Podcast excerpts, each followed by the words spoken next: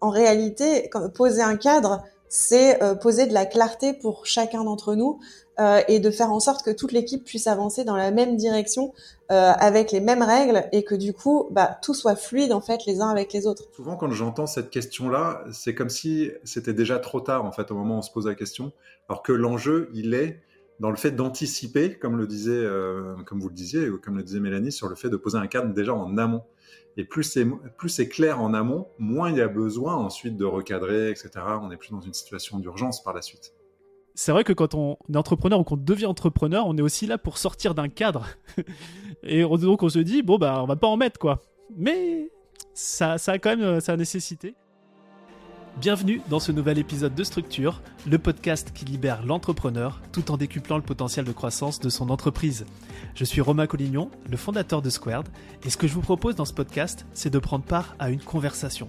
Une conversation où on est entre nous, avec mon équipe ou avec des invités triés sur le volet, pour vous partager toutes nos coulisses et où évidemment la structure, au service de la liberté et de la croissance de l'entrepreneur, ne sera jamais très loin. Alors, la conversation du jour, c'est la réponse à l'une de vos questions. Venez d'ailleurs me les poser sur Instagram ou sur LinkedIn, j'adore vous lire et j'adore vous répondre, et en plus, ça me donne un très bon prétexte pour vous offrir des épisodes comme celui que vous apprêtez à écouter. Allez, c'est parti On se retrouve aujourd'hui sur Structure pour une nouvelle série d'épisodes et pour ce faire je suis en excellente compagnie puisque je suis en présence de Mélanie Garcia et Thierry Redon. Alors Mélanie et Thierry, ce sont des coachs qui sont connus, qui sont même reconnus dans l'industrie de l'infoprenariat. Et euh, je dois dire, bah, chez Squared, on a la chance, on a beaucoup de chance même, euh, qu'ils soient tous les deux des collaborateurs piliers euh, de Squared, au plus proche de nos membres dans les masterminds. Et puis c'est aussi important de le noter, depuis un paquet d'années. Donc les pépites qu'ils vont nous partager, c'est des pépites c'est la bonne pépite. Euh, alors, juste avant de, démarrer euh, euh, ensemble cette nouvelle série d'épisodes, je voudrais vous faire prendre un petit peu de hauteur par rapport à ce qu'on va partager parce que on a envie de vous offrir une perspective coaching sur structure. c'est vrai qu'on a sur structure l'habitude de parler de système, de process, d'équipe, mais bah, vous le savez et puis vous l'entendez dans chacune des intros de ce podcast la mission de structure, au-delà d'avoir un business qui soit bien carré, c'est avant tout de vous accompagner à travers chaque épisode à vous libérer, vous, en tant qu'entrepreneur, à vous libérer de tout ce qui vous empêche de croître et d'être épanoui dans ce rôle, parce qu'on est persuadé que, et puis le terrain le montre de toute manière, c'est que c'est à travers cette libération de l'entrepreneur euh, qu'il est ensuite possible de pouvoir libérer tout le potentiel de croissance d'une entreprise. Et pour libérer l'entrepreneur, eh bien, il y a énormément de choses qui se jouent dans la transformation qu'il opère en termes d'identité, en termes de croyances, en termes de mindset. Et c'est donc dans cette direction, avec cette perspective coaching teintée quand même de structure, que je vous propose d'embarquer au cours des prochains épisodes. Et j'espère que ça va vous plaire. Voilà pour l'intro. Mélanie, Thierry, est-ce que vous êtes prêts pour démarrer un premier sujet ensemble? Au taquet Chaud, allons-y. c'est bon ça de démarrer comme ça. Bah écoutez, moi le premier sujet que j'ai envie d'aborder avec vous, c'est euh, comment poser ses limites euh, avec son équipe. Euh, parce que, bah voilà, qu'on le veuille ou non, quand on, se libère en tant qu'entrepreneur pour faire croître sa boîte, ça, va ça requiert de savoir s'entourer, ça requiert de travailler en équipe, que ce soit avec des salariés, avec des collaborateurs freelance. Euh, le problème, c'est que bah, même si ça peut être vraiment une aventure incroyable euh, de travailler à plusieurs, il ne reste pas moins que gérer l'humain, gérer toute sa complexité, ses subtilités, ça peut vite devenir, pour un entrepreneur, compliqué, voilà, faut le dire. Euh, surtout si cet entrepreneur ne sait pas vraiment poser des limites. Et, voilà, donc c'est autour de ces sujets, autour de ces sujets d'équipe, de limites, euh, que j'ai envie d'avoir votre perspective là-dessus, Thierry et Mélanie, avec les membres que vous coachez, alors que ce soit dans le Master 67 ou que ce soit dans la prépa 67. C'est quoi les risques euh, quand il y a un entrepreneur qui ne va pas établir des limites claires, un cadre clair avec ses équipes? Et puis, bah, c'est quoi aussi les solutions que, que, vous préconisez ou que vous voyez au quotidien quand les limites ne sont pas là? Qui est chaud pour démarrer? Allez, j'y vais. Euh, je pense que le, premier risque, c'est vraiment de complexifier euh, l'ensemble en fait pour toute la boîte. C'est-à-dire qu'on on délègue, euh, on prend une équipe pour pouvoir simplifier, pour pouvoir faire croître son entreprise, mais si on met pas de cadre, eh bien, en fait, on, complique ce qui devrait nous faciliter la vie. Donc, c'est, je pense que c'est ça le plus gros risque qu'il peut y avoir euh, en ne mettant pas de cadre. C'est-à-dire que tu recrutes des membres dans ton équipe, Si tu mets pas de cadre, en gros, c'est juste tu invites le chaos à, s'insérer dans la boîte, c'est ça? C'est ça, parce qu'en fait, chacun euh, commence à mettre son propre cadre et euh, du coup, euh, tout devient hyper complexe parce que personne ne fonctionne de la même façon et du coup, bah, chacun fonctionne à sa façon et ça fait un, bon gros chaos. le truc qui expose en plein rôle. Mais tu vois, dans, cette, euh, cette remarque-là autour de comment poser des limites, moi, souvent, quand j'entends cette question-là, c'est comme si c'était déjà trop tard, en fait, au moment où on se pose la question. Alors que l'enjeu, il est dans le fait d'anticiper, comme le disait, euh, comme vous le disiez, ou comme le disait Mélanie, sur le fait de poser un cadre déjà en amont. Et plus c'est, plus c'est clair en amont, moins il y a besoin ensuite de recadrer, etc. On n'est plus dans une situation d'urgence par la suite. Et à votre avis, pourquoi quand on parle de cadrage ou euh, de limite, ça intervient après? C'est genre, c'est le bordel, c'est le chaos. Pourquoi l'entrepreneur, il va se dire, ok, je démarre avec un cadre? Pourquoi c'est pas naturel de commencer comme ça? Euh, Moi, je dirais que c'est parce que, en fait, on est assez inconfortable avec le cadre parce que quand on était à l'école, etc., on nous mettait un cadre et tout ça et on trouvait ça euh, assez oppressant parfois. Puis on faisait des trucs qui étaient qu'on n'avait pas envie. Donc du coup, le cadre, on a un peu un, truc inconscient euh, d'inconfort dedans. Alors qu'en fait, en réalité, poser un cadre, c'est euh, poser de la clarté pour chacun d'entre nous euh, et de faire en sorte que toute l'équipe puisse avancer dans la même direction avec les mêmes règles et que du coup, bah, tout soit fluide en fait les uns avec les autres. donc moi, j'adore dire qu'en fait, je joue avec le cadre. C'est-à-dire qu'on pose le cadre et après, je fais ce que je veux dedans et je tourne et je, je vais dans les sens que je veux. Peu importe si c'est carré, moi, je fais des ronds à l'intérieur. Mais le fait qu'il y ait le cadre, et eh ben, en fait, euh, je sais que je réponds à la demande en face de moi et que euh, ça sera complètement aligné et que je peux le faire à ma façon. C'est vrai qu'un entrepreneur, quand tu parles de structure, de cadre, on est obligé de dire que structure égale liberté, ce qui est une réalité. Mais c'est vrai que de base, le visionnaire créatif qui a besoin de, voilà, de, laisser parler toute son imagination, et, il est visionnaire pour ça, euh, il ne se rend pas forcément compte que quand on met un cadre autour, c'est encore plus puissant. Et j'avais pas fait l'analogie, tu vois, Mélanie, de. C'est vrai que quand on est entrepreneur ou qu'on devient entrepreneur, on est aussi là pour sortir d'un cadre. et donc on se dit, bon, bah, on va pas en mettre, quoi. Mais ça, ça a quand même sa nécessité. Euh, toi, Thierry, comment, comment tu vois ça justement, le, cadre, la limite, les limites? Ouais, bah, en fait, euh, déjà, tu posais la question de quel est le risque. Et pour moi, le risque numéro un, en fait, c'est le fait de dépenser nos ressources au-delà du nécessaire. En fait, c'est-à-dire que si les rôles sont pas bien clairs entre les uns et les autres, etc., bah, en fait, on va dépenser beaucoup de temps, beaucoup d'énergie. Et, euh, dans l'écosystème dans lequel on gravite, les entrepreneurs qu'on accompagne chez Square globalement sont quand même des, gens qui sont entourés de pas mal de freelance qui facturent à l'heure. Et si on a des freelances qui facturent du temps sur quelque chose qu'ils auraient pu éviter de, faire parce que euh, parce que voilà c'était pas clair, eh ben en fait c'est des économies directes dans le porte-monnaie. Donc juste de comprendre ça, moi je sais que quand je dis ça à, mes coachés, et eh ben généralement ça fait un switch. ah oui, ok, je commence à avoir l'intérêt. toujours, toujours associé pour les motiver émotionnellement euh, à, à, la perte au porte-monnaie. Euh, au porte-monnaie, voilà. non, non, c'est. C'est sûr, il y, a, le porte-monnaie et, le, et, le temps de l'entrepreneur aussi. Moi, je sais que je suis très sensible à ça maintenant. Le porte-monnaie, dans un premier temps, c'est important. Puis après, c'est vrai que quand on est entrepreneur, aujourd'hui, je suis, j'ai une obsession de mes ressources, qu'elles soient en temps, en focus, en énergie. Et euh, là, Thierry, tu me dis, euh, si tu mets pas de cadre, euh, on va venir te bouffer du temps, on va venir te bouffer de l'énergie. Ça, ça me fait bouger, ouais. Ouais, ouais clairement. Ouais, et en plus de ça, je pense qu'il y a aussi la charge mentale. Parce qu'en fait, euh, il y a une question de temps, en effet, mais il y a aussi d'avoir tout le temps à ressasser les choses dans la même tête, de dire, ah, euh, dans sa tête, pardon, euh, et de se dire, ah, bah, du coup, faut que je pense à tout, etc. Et en fait, quand il y a le cadre, euh, bah, ça permet de déposer tout ça. Et, c'est pareil pour l'équipe, parce que c'est bien aussi euh, de se libérer soi, mais c'est pas pour mettre toute la charge mentale sur ses équipes non plus. Et donc, le cadre permet aussi à ces équipes euh, de, ne pas avoir trop de charge mentale et d'avoir une équipe qui est saine et qui peut aussi donner son meilleur pour, pour la mission. Donc pour moi, c'est aussi ça, c'est aussi faire attention à la charge mentale de toute l'équipe, pas que de la sienne. Alors pour avancer, peut-être répondre de manière concrète qu'est-ce que c'est dire poser le cadre, comment on fait ça.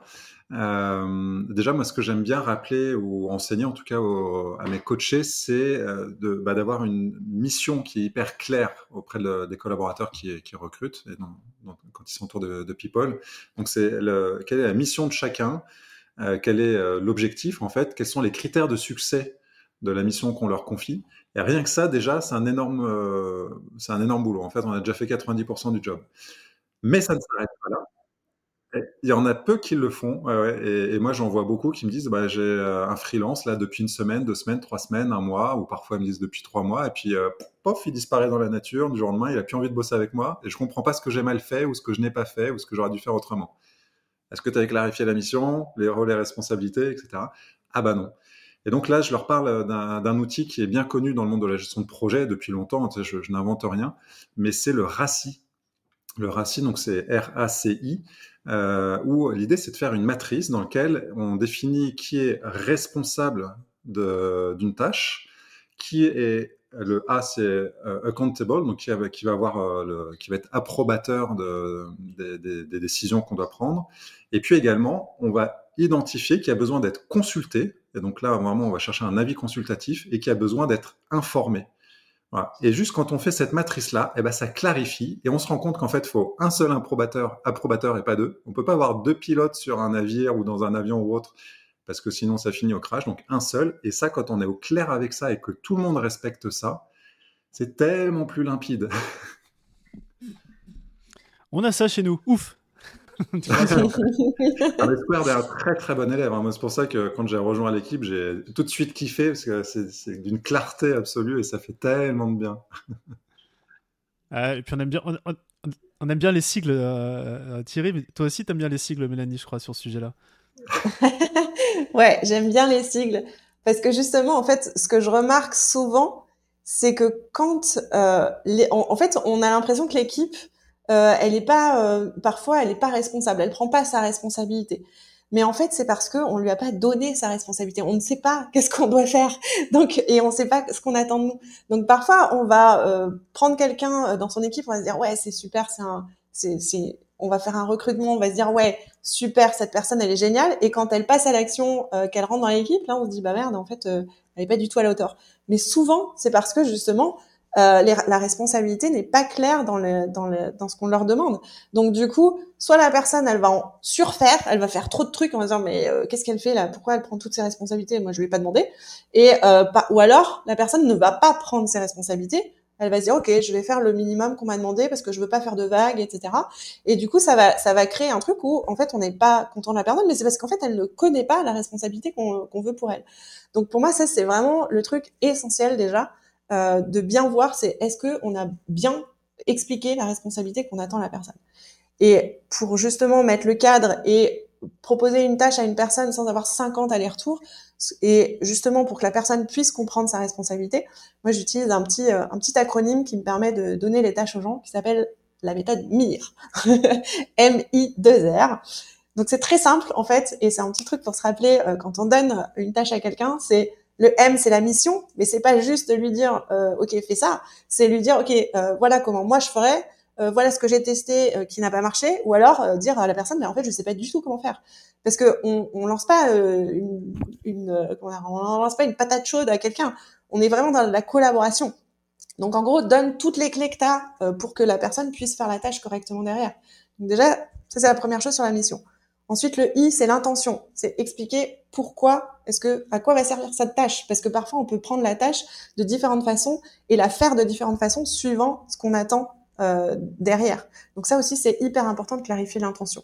Ensuite, c'est le résultat. Qu'est-ce que tu veux euh, Qu'est-ce que tu veux concrètement, en fait? Est-ce que tu veux un PDF Est-ce que tu veux un doc euh, où tu peux mettre des, des informations dedans?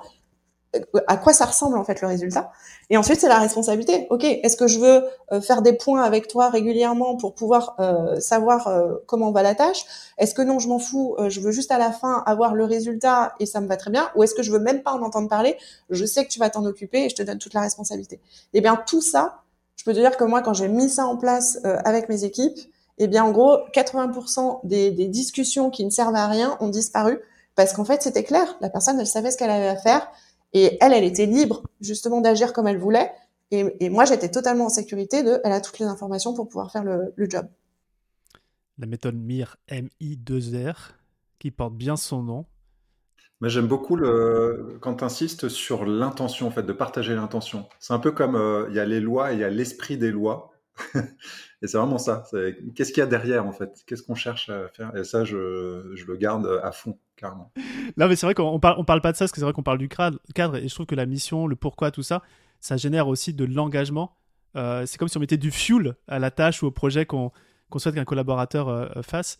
ouais, c'est vrai que c'est toujours super enrichissant d'apporter de la perspective. Euh, voilà, c'était ma perspective sur le sujet. Je te redonne la balle.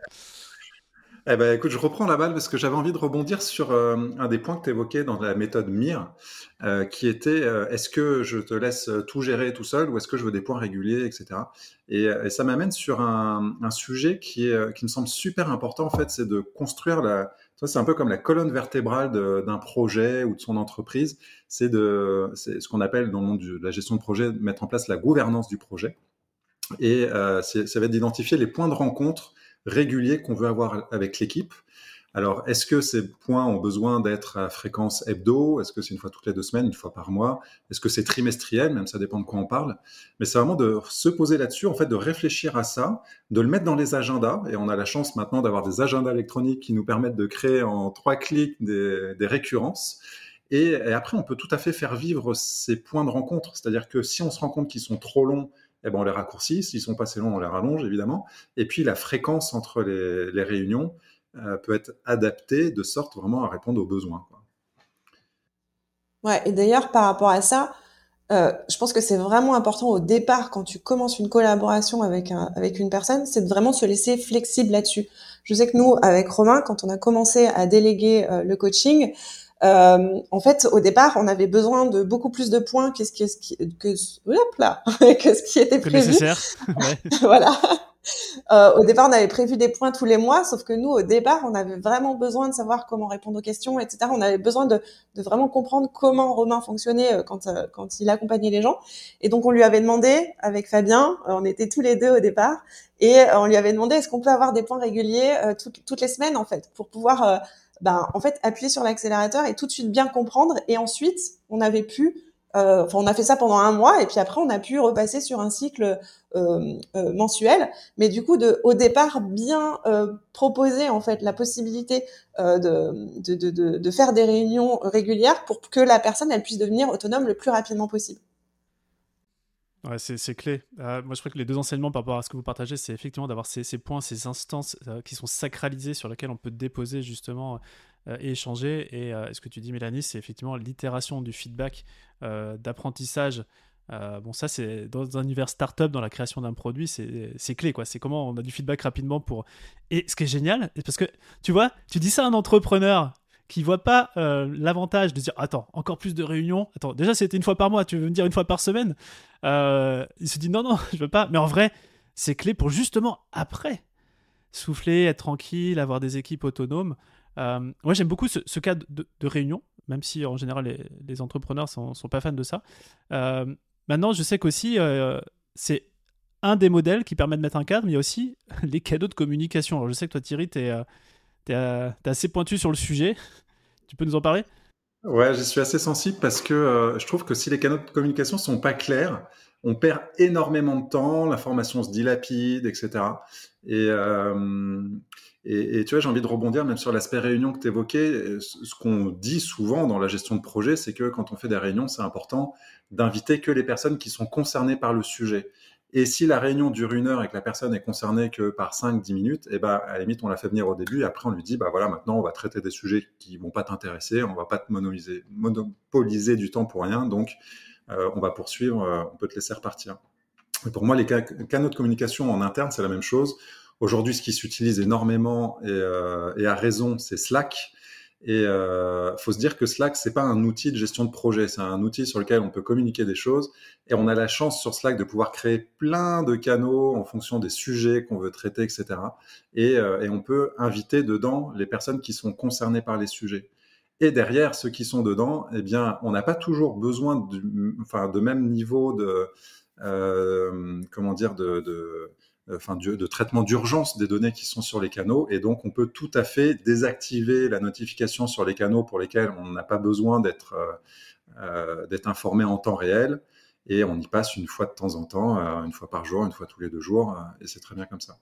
Mais donc, dans la notion de cadre, c'est clarifier les canaux de communication. Et après, ce que je dis là, ça emmène sur un sujet euh, qui est juste connexe, c'est d'avoir un outil de gestion de projet. Alors, chez Square, on aime beaucoup Asana, qui n'est pas Slack. Alors, ça peut être Asana, ça peut être, il y a Monday, il y a Notion maintenant, qui est, un des petits nouveaux, Trello, etc. Voilà, il y en a plein. Et, et là, euh, là c'est du caviar quand on utilise bien un outil comme ça. Avant juste de parler de, la gestion de projet, j'aimerais juste rappeler un truc, c'est OK, mettre en place les règles de communication, mais toi en tant que visionnaire, suive tes propres règles. Parce que souvent, on met des belles règles pour l'équipe et tout, tout est bien cadré et tout, sauf que le visionnaire, il va faire n'importe quoi, lui, il va faire comme avant, comme euh, comme il pense. Et le truc, c'est que bah du coup les équipes elles ont aucune raison de se de se mettre euh, sur le cadre si toi-même tu ne suis pas tes propres règles. Donc c'est hyper important de mettre des canaux de, communication qui te correspondent à toi en tant que visionnaire pour qu'ensuite tu puisses te les approprier et ensuite les insuffler à ton équipe et que ça soit complètement naturel. Parce que ton équipe en fait elle te suit, c'est toi qui est euh, voilà c'est toi qui insuffle en fait la vision les valeurs etc et du coup ça c'est méga important. Et je vois souvent des erreurs de ce côté-là de vouloir mettre en place des règles mais qui ne nous correspondent pas en tant que visionnaire et du coup bah c'est là où ça foire. Faut manager par l'exemple. Exactement et en vrai, enfin, là on parle de Slack, mais j'en ai eu des discussions sur euh, ah ouais, nous on manage tout sur WhatsApp. Je fais waouh en audio, waouh. non bon, c'est J'en connais. J'espère que, j'espère que certains ou certaines qui nous écoutent, euh, si vous faites ça, euh, envoyez-nous un petit message. Il y, a, beaucoup mieux. Mais c'est vrai ce que tu soulignes, Mélanie, c'est hyper important. C'est euh, le cadre. Il n'est pas là pour embêter un CEO visionnaire. Il est là pour le soulager, pour lui apporter de la légèreté. Et ce cadre, non, on, en partage un parce que nous, chez Square, on fonctionne comme ça. Et d'ailleurs, initialement, c'était par rapport à ma façon de fonctionner. Par exemple, moi, personne ne m'envoie d'audio. Hein. C'est même pas la peine, je les écoute pas. mais je crois que le cadre, en fait, d'abord se base autour et centré sur le visionnaire. Et l'équipe s'adapte euh, à ça. Donc euh, quand on met un cadre en tant que visionnaire, il faut, s'assurer que ce soit celui qui, qui corresponde euh, le plus. Et, c'est vrai que par exemple, exemple de chez Squared, Slack, ce n'est pas pour gérer des projets, c'est pour partager des infos essentiellement, ou alors quand il y a urgence, vraiment urgence. mais sinon, c'est Asana. Et il y a cette politique de. et je pense que toute l'équipe maintenant est bien au courant, puis c'est dans l'onboarding, etc. Mais s'il y a une question qui est posée par rapport à un projet sur Slack, on a même la petite. petite c'est pas une automatisation, mais c'est un petit, petit clic droit pour hop, ce texte dans Slack, ça devient une tâche sur Asana. Il y a une deadline qui est mise. Et après, s'il y a une conversation autour d'un projet, d'une tâche Asana, ça se fait dans la tâche euh, et, pas, et pas dans Slack. Le gros et en plus, je trouve que ça. Vous êtes synchro ah, ah, Excuse-moi, parce que c'est juste par rapport à, à, à Asana, justement. Euh, c'est qu'en fait, le fait de, de pouvoir euh, discuter dans la tâche, ça permet aussi d'avoir un historique en fait des discussions et ça, et ça permet d'éviter de dire ah attends c'était où qui m'avait parlé de ça etc. En fait, ça clarifie tellement les choses et encore une fois, ça enlève de la charge mentale parce qu'en gros, euh, ok, je veux travailler sur ce projet, tout est dedans et du coup, il n'y a pas besoin d'aller chercher euh, où est-ce qu'on avait parlé de ça. Et j'allais dire, le gros avantage de passer par Asana ou autre, c'est qu'en plus, il y a une personne qui est en responsabilité de la tâche à un instant donné. On n'a pas l'effet, la balle est au centre et on se dit, bon, c'est l'autre qui va traiter. Non, il y a un nom et il y a même une date. Donc euh, voilà. Ouais, ça connecte avec ta racine hein, d'ailleurs. Exactement, absolument. Et là, c'est vraiment euh, sur l'instant donné euh, une tâche qui, qui, qui a la balle entre les mains. Alors, depuis tout à l'heure, en fait, on, parle de comment anticiper pour éviter d'avoir besoin de recadrer, euh, voilà, avoir besoin de traiter une situation un peu euh, tendue. Euh, et, j'ai envie de rajouter un, autre sigle. on avait tout à l'heure le RACI, on avait MIR, et j'ai envie d'en rajouter un autre qui vient, ah, je vais même en mettre deux d'un coup. Un qui vient de la CNV. Donc la CNV, c'est la communication non violente. Peut-être que vous avez déjà entendu parler de ça, parce que c'est quand même assez répandu maintenant. Il y a un outil qui vient de la CNV qui s'appelle l'OSBD. Alors, c'est euh, des lettres compliquées juste pour euh, se rappeler une méthodologie de communication qui va être, euh, qui peut être utilisée quand on a besoin d'exprimer à un de ses collaborateurs qu'il y a un truc qui fonctionne pas comme on l'aurait voulu, etc.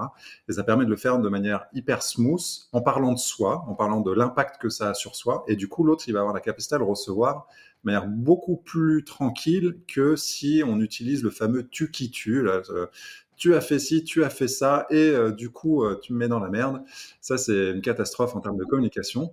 Et donc, à l'inverse de ça, on utilise ces techniques de, issues de la CNV, donc OSBD. Les quatre étapes, ça va être d'abord, euh, O, c'est les observations. Et là, on est hyper factuel. Il euh, y a ça qui a été fait, j'ai reçu tel document tel jour, ou t'es passé par tel canal Slack, c'était pas le bon. ah, donc, en tout cas, une observation de manière hyper factuelle. Le deuxième, la deuxième lettre, le S, c'est quel, quel est le sentiment que ça génère chez moi. Alors ça m'a mis un peu en colère, en tristesse, euh, j'étais agacé parce que j'ai perdu du temps ou que sais-je. Euh, troisième étape, le B, ça va être quel est mon besoin. Donc j'ai besoin qu'on respecte bien les canaux de communication, comme ça, ça me permet de ne pas avoir une charge mentale euh, inutile. Et donc la demande, c'est est-ce que la prochaine fois, tu pourras passer par le bon canal Slack, c'est celui-ci. Peut-être que je l'avais pas dit jusque-là, je m'en suis désolé. Mais dorénavant, tu le sais. voilà. C'est une approche hyper empathique. Euh, je pense que je le, je le, fais un peu naturellement, mais euh, des fois j'oublie. J'essaie d'aller en méta par rapport à ce que tu as partagé. Parfois, j'ai pas conscience que je dois utiliser et recadrer. Je vais vous donner un exemple. Euh, je fonctionne avec trois blocs de temps dans, dans, mes semaines. Il y a des, alors c'est des, des, jours même, c'est des free days, des buffer days et des focus days. Free days, c'est des, des, moments où je ne travaille pas. Euh, les focus days, c'est des moments où je suis vraiment focus à, à créer de la valeur, à, vraiment avoir du, deep work. Puis les buffer days, c'est les, tous les trucs, les réunions d'équipe, les trucs qui doivent se passer pour justement avoir des périodes de focus days. Et ces derniers temps, je comprenais pas, mais mes semaines, elles étaient remplies de réunions. Je, même mes, plages là qui sont en vert dans mon agenda là, qui sont euh, sacralisées, euh, bah, on, mettait, on, mettait, des meetings là-dessus. Euh, bon. Et, et, pourtant, je sais pas d'ailleurs, c'était écrit occupé, mais bon, bref. Et, voilà, en fait, je l'ai exprimé. Alors, pas avec la méthode OSBD. Peut-être que j'ai fait un OBD ou un OSD, je sais pas. Mais bon, c'est bien passé quand même, euh, euh, Thierry. Et, euh, mais je pense qu'aussi, c'est ça, à un moment donné, c'est en tant qu'entrepreneur, surtout, il y, en a certains, ils ont un peu le, côté, c'est pas sauveur, mais ils, sont passés après l'équipe, etc. Ils n'osent pas demander les choses. donc je pense que, un, faut mettre conscience, le, doigt dessus. Et d'ailleurs, vous êtes très bon, vous, Thierry Mélanie, quand vous coachez pour dire, OK, non, ça, c'est pas normal. Ce qui se passe avec ton équipe, c'est pas normal. Il y a quelque chose à faire et. Ça, ça, vous arrive régulièrement, j'imagine, d'avoir ce, ce genre de situation? Ouais, carrément. Enfin, en, fait, souvent, le truc, c'est que on oublie que on n'est pas dans une entreprise où on, on est tous ensemble et on se voit interagir les uns les autres. On est chacun dans nos énergies, dans notre vie. Euh, et on travaille à notre rythme, euh, notamment bah, moi qui suis au Mexique, j'ai des, des horaires qui sont complètement euh, décalés par rapport à vous. Donc du coup, souvent, on est en décalage. Et ça, c'est important aussi de d'en prendre conscience quand on est entrepreneur, parce que du coup, ben euh, on ne sait pas nous euh, en tant que freelance tout seul euh, derrière notre petit ordinateur ce que vit l'entrepreneur en face de nous et donc du coup c'est important de de pas hésiter à dire attends là, ça va trop loin parce que moi mon agenda il est plein donc du coup c'est pas possible de, de venir me rajouter autant de choses. Donc le recadrage, en fait, il n'est pas non plus que forcément dans des moments négatifs, mais c'est aussi hyper important pour rappeler régulièrement à l'équipe euh, voilà le, le, cadre en fait parce que du coup des fois on, l'oublie aussi et puis on, part un peu euh, voilà on est dans notre vie en fait donc ça c'est hyper important parce que on, a, on, est, on est tous dans nos vies euh, différentes je valide. Et je, je, plaide coupable parce que je soupçonne d'avoir posé une réunion à un moment donné sur un, un créneau qui était en plage occupée chez toi, Romain. Mais je pense avoir tenté un putsch parce que en fait, je ne trouvais pas de créneau. Mais il y a vraiment ce truc-là. Euh, il n'y a pas de putsch. Il y a pas de putsch. En vrai, il y a une réalité là, c'est qu'aujourd'hui, euh, je suis à la tête de deux sociétés, donc Squared et Fractional que du coup, là, je suis dans un apprentissage de ma propre gestion du temps pour pouvoir investir euh, mes ressources et mon énergie sur les deux boîtes. Donc, il y, a, déjà un jour, voire même un jour et demi qui a sauté chez Squared. Donc, forcément, il faut que je me réorganise pour pouvoir aussi euh, euh, en discuter avec vous. Et ça, je pense que c'est un enseignement aussi, c'est que on parlait du chaos en introduction avec, avec toi, Mélanie. C'est que de base, on a beau mettre un cadre, on a beau faire les choses bien, la nature de base aime mettre le chaos et que c'est important euh, d'être sensible à ça. Et j'espère que cet épisode de podcast euh, va, va, va, vous permettre de, de, mettre le doigt dessus, de faire le ménage de temps en temps, quand même. Voilà. Parce que la croissance implique le chaos et donc on remet du cadre de la structure. Bon, ça fait déjà quasiment une demi-heure qu'on. Ah, je pensais pas qu'on avait parlé sur ce sujet du cadrage et de limite euh, euh, d'avoir autant de perspectives. Donc merci beaucoup euh, Thierry, merci beaucoup Mélanie. je sens que cette série avec vous deux s'annonce incroyable. et avant de, se quitter pour ce premier épisode qui en annonce beaucoup d'autres de grande qualité, je voudrais vous prévenir, vous qui nous écoutez, qu'on va réouvrir prochainement les candidatures pour nos masterminds, donc le mastermind 67 et 78 ainsi que la prépa 67. Euh, et, pour cette occasion, nous, on aime bien faire, euh, euh, faire des, grandes fêtes marketing. Et, la semaine prochaine, on est avec l'équipe en Tour de France. C'est-à-dire qu'on débarque la semaine prochaine avec la team de coach. bah, tu seras là, Thierry. je crois que c'est pour les villes de... Bordeaux, Toulouse, Montpellier, moi je fais. Bordeaux, Toulouse, Montpellier. ouais. on a nos villes comme ça. Bon, Mélanie, tu nous l'as dit, tu es au Mexique. Donc dès qu'on fait un tour du monde, euh, tu, seras, tu seras de la partie je, je serai sur le continent euh, américain. Parfait, c'est nickel. Et, donc, on fait un tour de France où on, vient vous, vous faire vivre cette expérience mastermind euh, à la sauce squared. et, j'ai envie de vous dire, si ça fait quelques temps que vous envisagez de, de rejoindre l'un de nos masterminds, c'est vraiment une opportunité pour vous de à la fois connecter avec la qualité incroyable de notre communauté d'entrepreneurs. J'aime à dire qu'on a la meilleure communauté d'entrepreneurs. et, aussi, c'est pour vous l'opportunité d'expérimenter euh, toute cette valeur qui se crée dans un mastermind. C'est vrai que le mastermind, c'est un mot des fois qui n'est pas connu. Euh, pour ceux qui, qui l'ont déjà entendu parler, euh, ils pensent que c'est un, jeu des années 80 où on dépasse des pions sur, sur une espèce de petit échiquier. Non, un mastermind, c'est énormément de valeur qui est créée à la fois pour l'entrepreneur, le fondateur, pour son entreprise, à la fois sur le plan humain puis sur le plan business. Donc c'est l'occasion de, tester ce type d'événement. Et puis voilà, comme, comme ce mastermind tour, comme je le dis, on en parle sur les réseaux sociaux depuis quelques temps, bah, c'est la semaine prochaine et que toutes les villes sont déjà quasiment complètes, euh, si cette expérience vous fait de l'œil, laissez-nous vite, hein, j'ai envie de vous dire, un message sur Instagram ou sur LinkedIn. Et puis ça sera un plaisir qu'on puisse vous partager les infos pour y participer et que vous puissiez être de la partie. Thierry Milani, merci pour ce premier épisode et je vous propose de, de nous retrouver pour, euh, pour un prochain. Avec grand plaisir. À très vite.